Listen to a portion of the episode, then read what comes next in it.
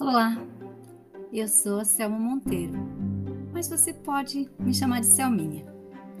Sou professora de educação infantil desde que me lembro. E é da educação infantil que eu falo, dos meus registros, das minhas dúvidas, dos meus anseios, dos meus diários.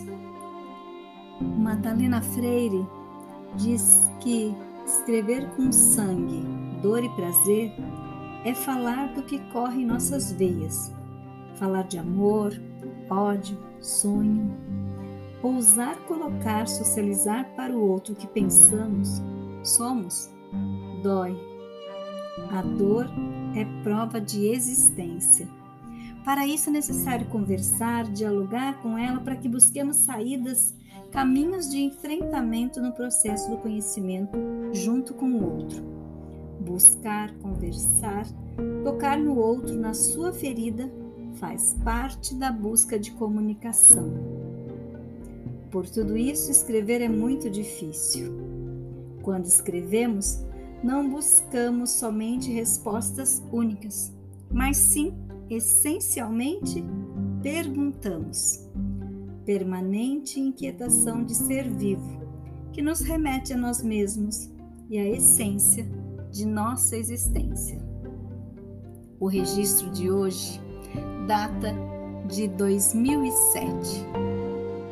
Quase 15 anos se passaram desde esse meu retorno para a sala de aula de educação infantil com crianças de 6 anos após dois anos de uma licença sem vencimentos. Era mês de junho. As crianças estavam desde o início de ano com outra professora. Então, quem era nova ali era eu. Estava então passando por uma travessia, uma adaptação, para recomeçar. Assim começa o meu registro, datado da semana de 11 a 15 de junho de 2007. Toda mudança me amedronta tenho receio de não me adaptar, não saber, não ser coerente com as demandas novas que me chegam. Será que eu vou conseguir? Será que as crianças vão gostar de mim? E meio receosa, cheguei, ainda que de volta a um lugar conhecido, com pessoas queridas, mas sentindo um aperto no peito, uma dúvida que assola. Voltar é sempre bom, há sempre braços abertos.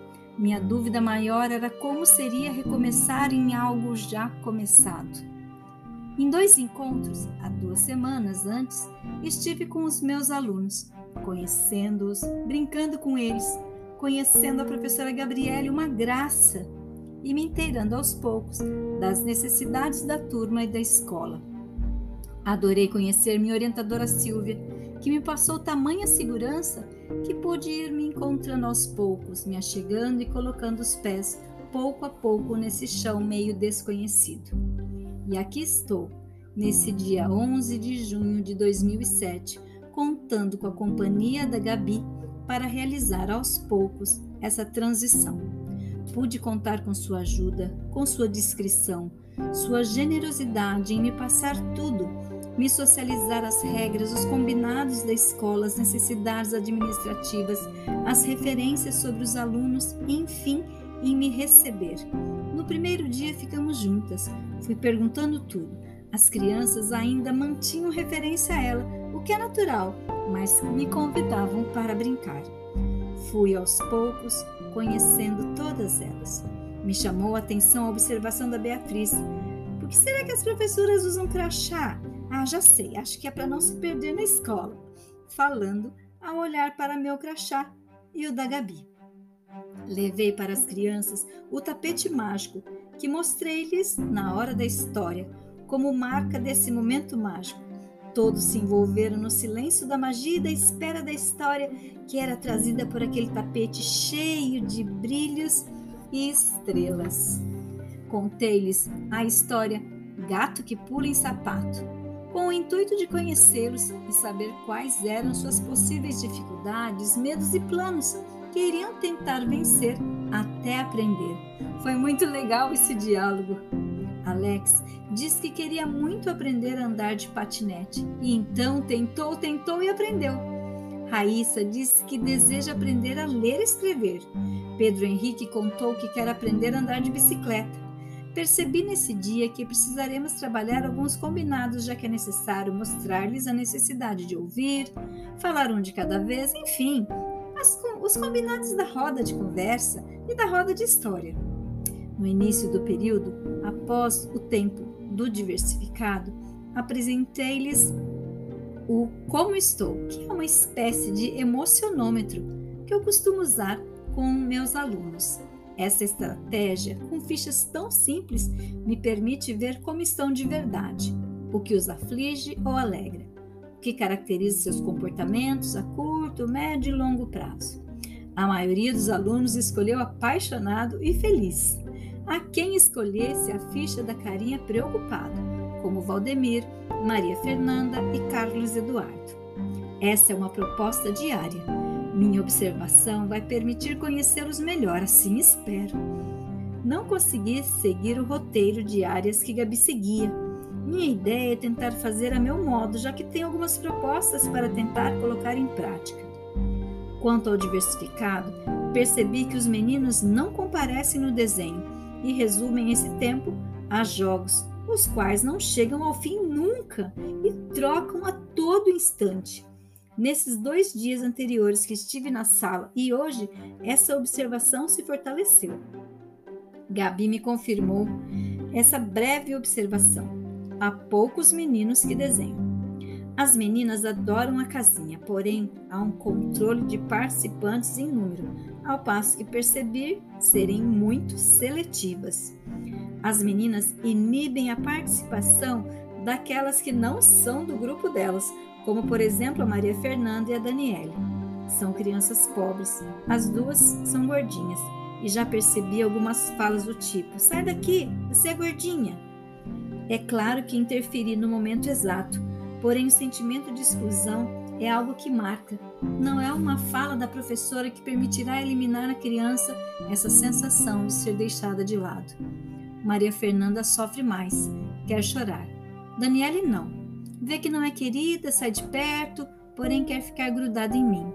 Professora, posso ficar com você? Sinto que tenho que ter uma intervenção especial sobre isso. Gabriele já havia dito que isso acontecia entre elas. Escolhi em outro dia da semana a história pensando nisso, Os Futriqueiros na Terra dos Bagunceiros, que conta que as diferenças não servem para nada quando somos amigos. Procurei tocar no assunto das pessoas gordinhas, das que são pobres, das que não são muitas nossas amigas, mas que devem ser todas tratadas igualmente às demais.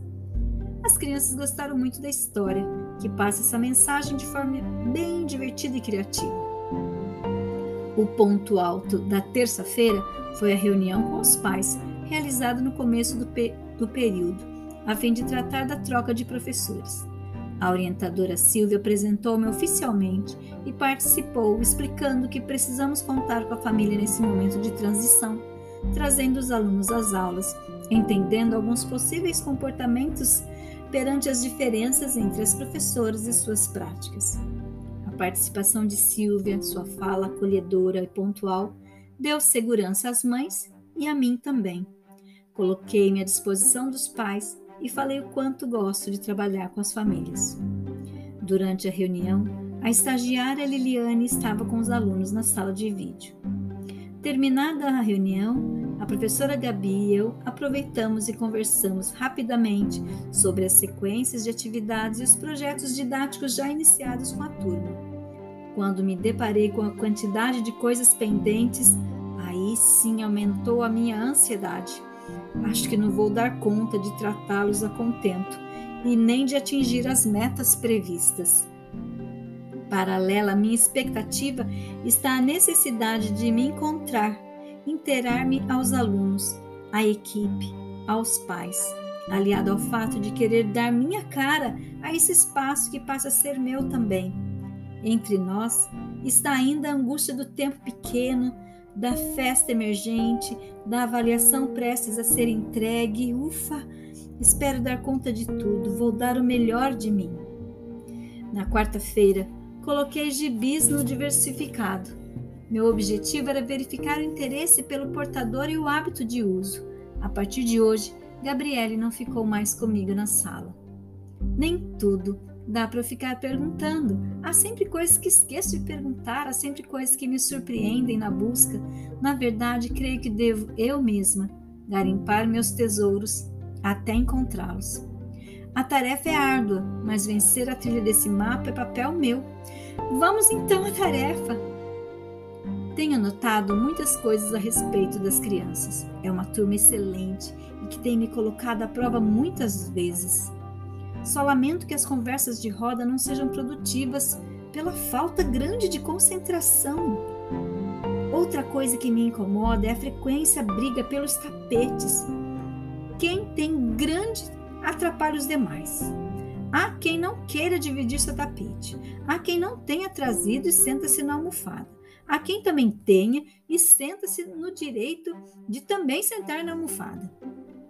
Enfim, é sempre desgastante perder tempo com esse momento. Ah, e não tem combinado para isso. Fazer os combinados com o grupo é tarefa urgentíssima.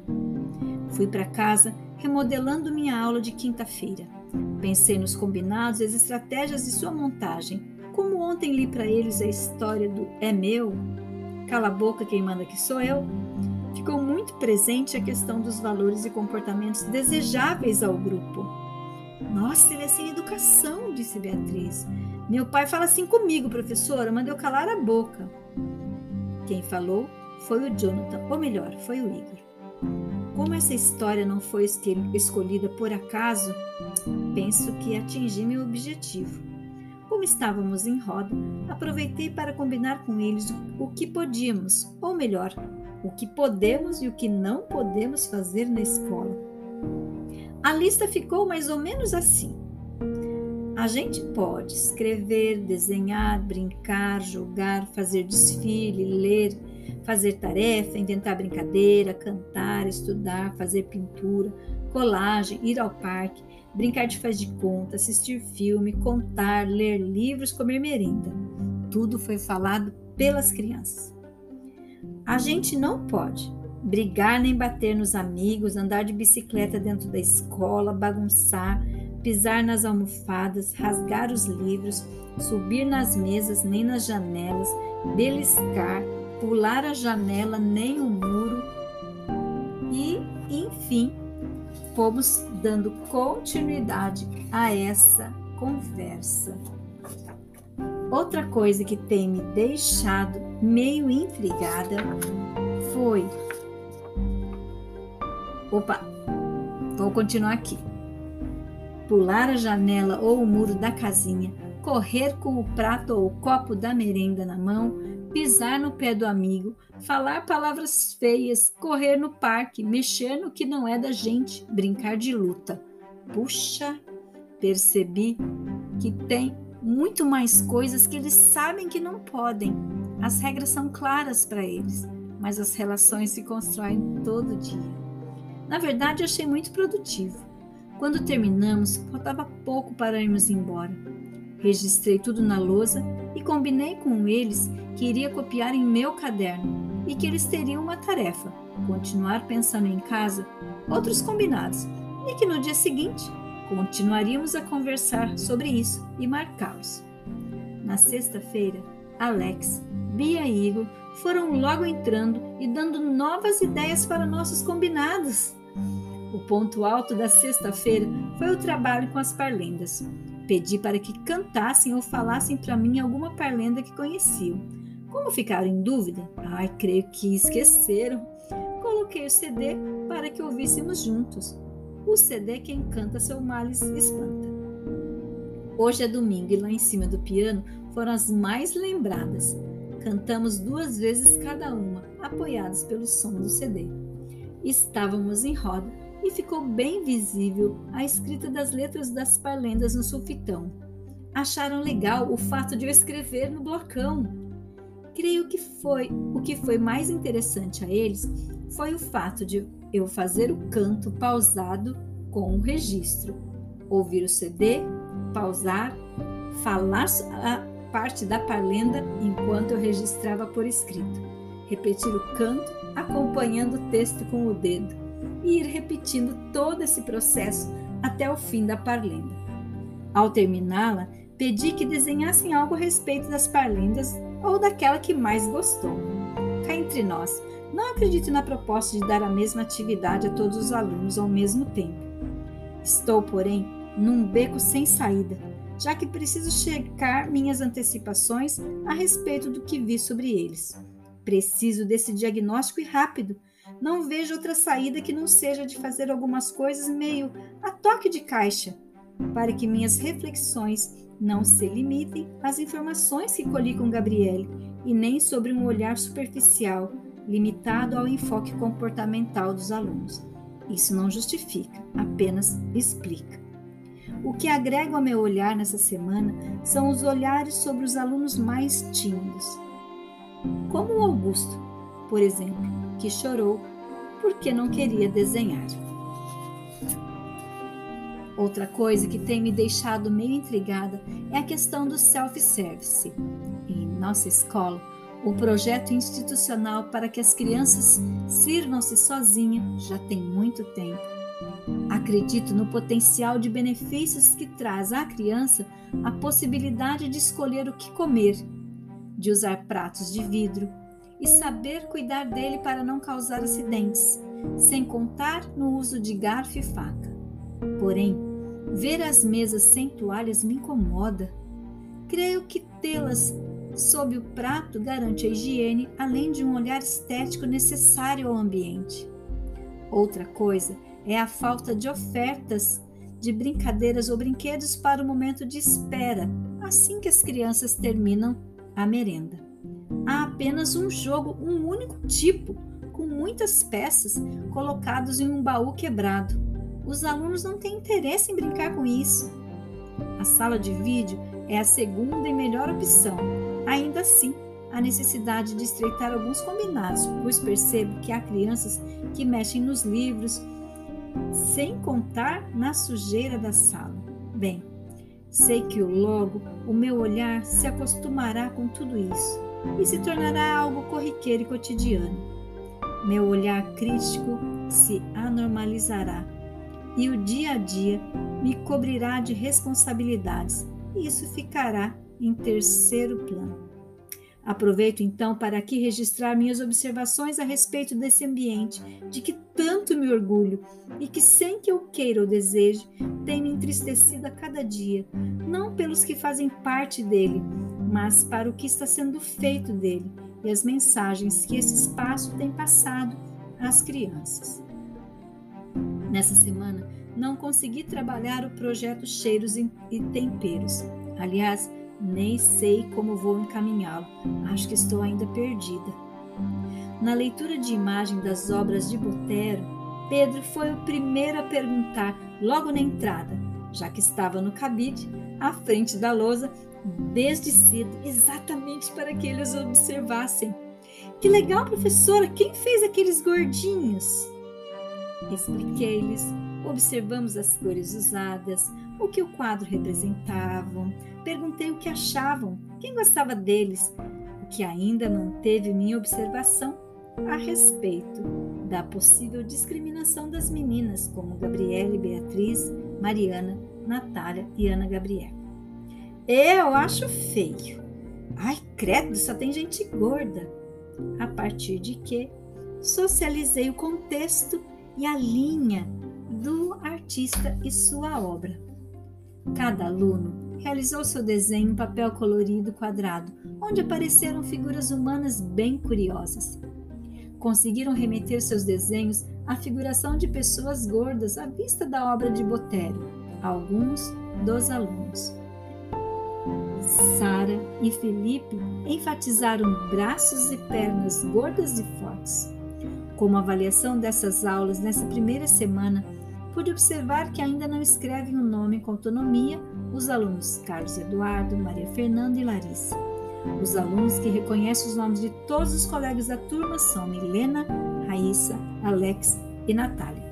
Reconhecem o alfabeto os mesmos alunos, além de Beatriz, Franciele e Pedro Henrique. tem desenvoltura no uso de instrumentos de recorte e colagem? Tamara, Felipe, Pedro, Jander, Milena e Franciele. Os demais alunos ainda precisam ser retomados os procedimentos para uso de tesouro e cola. O mesmo se dá para o uso da caneta hidrocor e a escrita do nome nos trabalhos. Enfatizarei no diversificado trabalhos com recorte e colagem, com a missão de enfatizar os conteúdos procedimentais de uso dos instrumentos artísticos. Esse foi o primeiro registro dessa semana, meu recomeço, num tempo diferente de hoje, com um currículo diferente, com conteúdos, objetivos de aprendizagem muito diferente. Termino falando a poesia, a frase de Rubem Alves que me acompanhou por todo esse ano em meu diário. Todo jardim começa com um sonho de amor.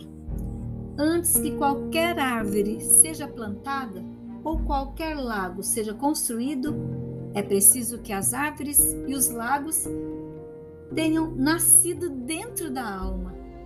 Quem não tem jardins por dentro, não planta jardins por fora e nem passeia por eles.